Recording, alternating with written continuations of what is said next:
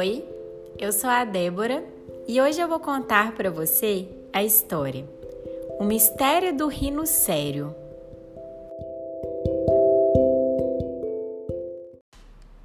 Vivia sempre sozinho, num canto, de cara fechada ou tristonha. Às vezes cantava um canto e tinha um jeito de quem sonha. Seu nome, Zionte, o rinoceronte. O rinoceronte sério, o rino sério. Quando o elefante, num rompante sem sentido, distraído, deu uma trombada com a tromba virada e caiu de um lado, emborcado na ribanceira. Não se machucou.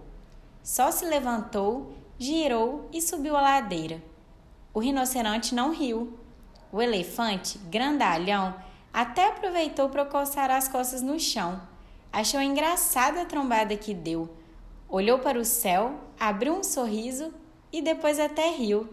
Mas o Zionte, o rino, não riu. Quando o filhote da girafa pegou uma escada toda invocada, cheia de degraus, para subir mais alto no topo da moreira e tropeçou de primeira, embaralhando as pernas nos degraus, como se fossem varapaus. Todos os bichos deram risada, menos ele. E olha que era cada risada engraçada a girafa até foi a primeira que riu quando caiu. E o rino? Nem um pio. Por que será que Zionte era tão sério? Qual seria o seu mistério? Por que ele nunca ria? O que será que ele queria? O que será que ele sentia? Foram todos consultar o famoso Dr. Corujo em seu consultório ilusório. O Dr. Corujo que estava com o bico sujo de tanto comer caramujo, declarou com solenidade e com muita autoridade em seu consultório ilusório.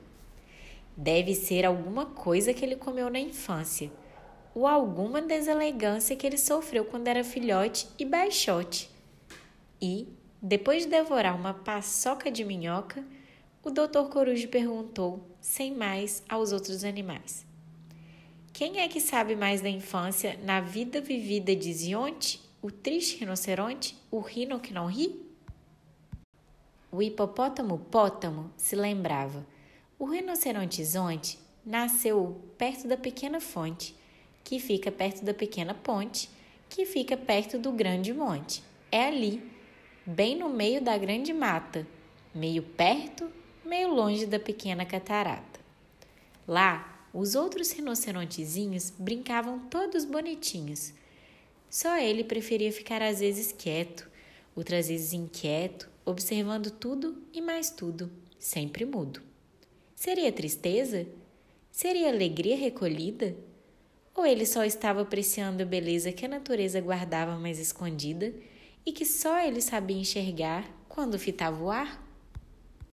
Quando os outros tinham fome, ele tinha sede.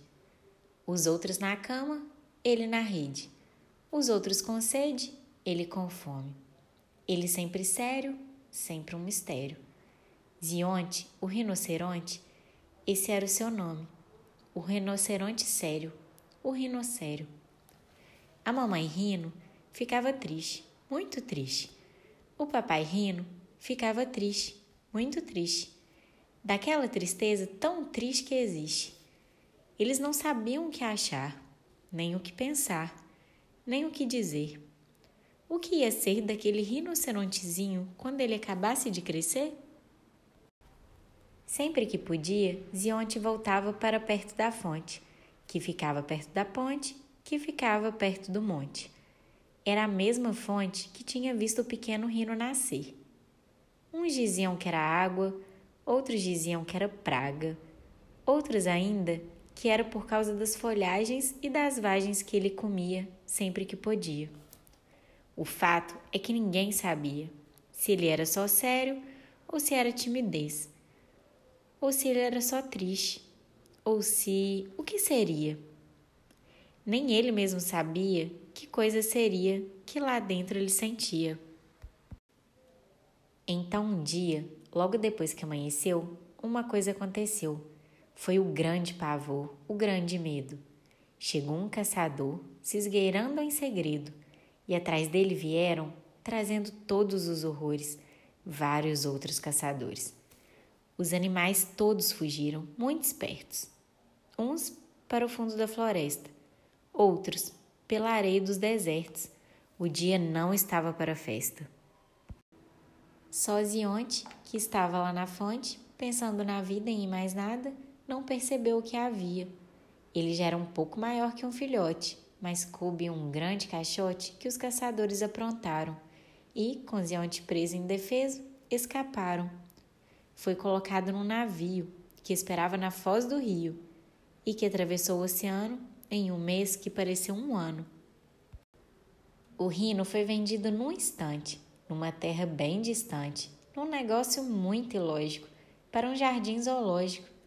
Ele não tinha a menor ideia de que ali começava sua odisseia, pois foi aí que ele ficou realmente triste e aprendeu que a liberdade é a coisa mais preciosa que existe. Os outros bichos do zoológico não sabiam o que fazer. Para eles, viver já era o mesmo que morrer. Só sabiam lamentar a própria sorte. Já viviam à espera da hora da morte. Mesmo assim, tentaram consolar Zionte e lhe contaram piadas de monte. O macaco era o que mais contava, e até cantou a música do aluado macaco. E até o sol brilhou mais forte, para ver se o rino ria e se animava. E olha que era cada piada engraçada, mas ele nada. As crianças daquele país, vendo que naquele zoológico havia tanto bicho infeliz, e que os animais eram maltratados, decidiram fazer o mais lógico, diante de tantos atos malvados, era fazer um enorme movimento. Tudo aconteceu rápido, ninguém foi lento. Pois num momento e num instante, as crianças fizeram um levante e criaram tal movimento. Fizeram muitas ações e manifestações para que os bichos fossem devolvidos para onde se sentiam mais queridos, que fossem todos curtir a natureza em seus países que ganhassem de volta as suas raízes.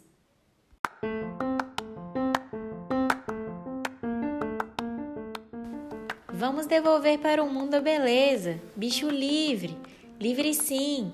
Devolvam os bichos para a natureza, zoo ou não. Ame os bichos, bicho livre.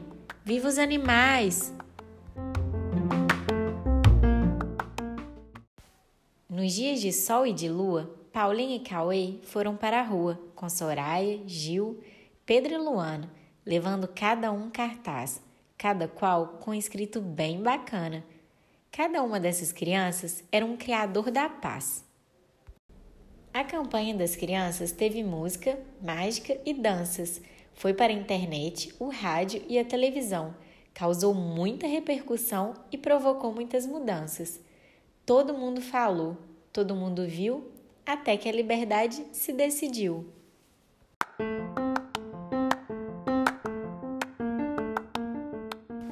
Vamos realizar nossas esperanças, bicho livre, dançar todas as danças, um mundo melhor para as crianças. Viva os animais! É a festa na floresta, bicho livre! E foi assim que Zionte, o rinoceronte, voltou para junto da sua fonte, que ficava perto da ponte, que ficava perto do monte, no meio da grande mata, meio perto, meio longe da pequena catarata. A família e os amigos, tanto os novos como os antigos, a girafa e o elefante, as formigas e as cigarras, até a águia com suas garras, se aprontaram no instante para receber o pequeno amigo que todos queriam ter consigo. Foi realmente uma beleza e tiveram maior surpresa, pois pela primeira vez na vida, nessa vida tão vivida, viram que nunca antes ninguém viu. O Rino sorriu. Hoje ele continua lá, todo sério, mas às vezes conversa um pouco mais que antes. Realmente, não é dos mais falantes. Ele ainda tem um bocado de mistério. Ele era só sério ou só tímido é que seria? Ou era só triste? Ou o quê? Nem ele sabia. E até hoje ninguém sabe, nem ele sabe. Só estão todos esperando. Ninguém sabe, vai ser quando? Aquele momento lindo, com todo mundo rindo, como no fim de um conto de fada, em que ele vai, assim do nada, dar uma imensa gargalhada.